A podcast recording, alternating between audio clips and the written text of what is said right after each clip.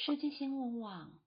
网络加密货币专题看到加密货币的影响，美国癌症协会成立加密货币捐赠基金。根据非营利组织美国癌症协会官网消息指出，由于受到新冠肺炎疫情影响，导致捐款金额锐减，因此他们将成立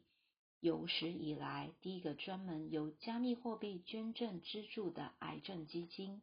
希望二零二一年初之前筹集至少一百万美元加密货币捐款，好让癌症研究不间断。癌症协会接受的加密货币包括比特币、以太币、比特币现金、莱特币、大林币、美元稳定币、注意力币、Link、Line 旗下加密货币等。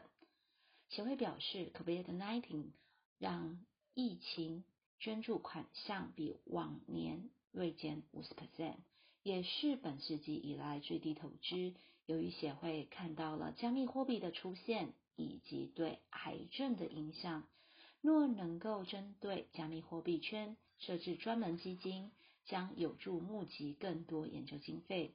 为了鼓励加密货币捐赠者，第一个捐赠超过二十五万美元以上的加密货币捐赠者，协会将以他们的名字。或亲人的名字命名该基金，而捐赠超过一万美元以上的捐款人名字将会出现在癌症加密基金的荣誉墙上。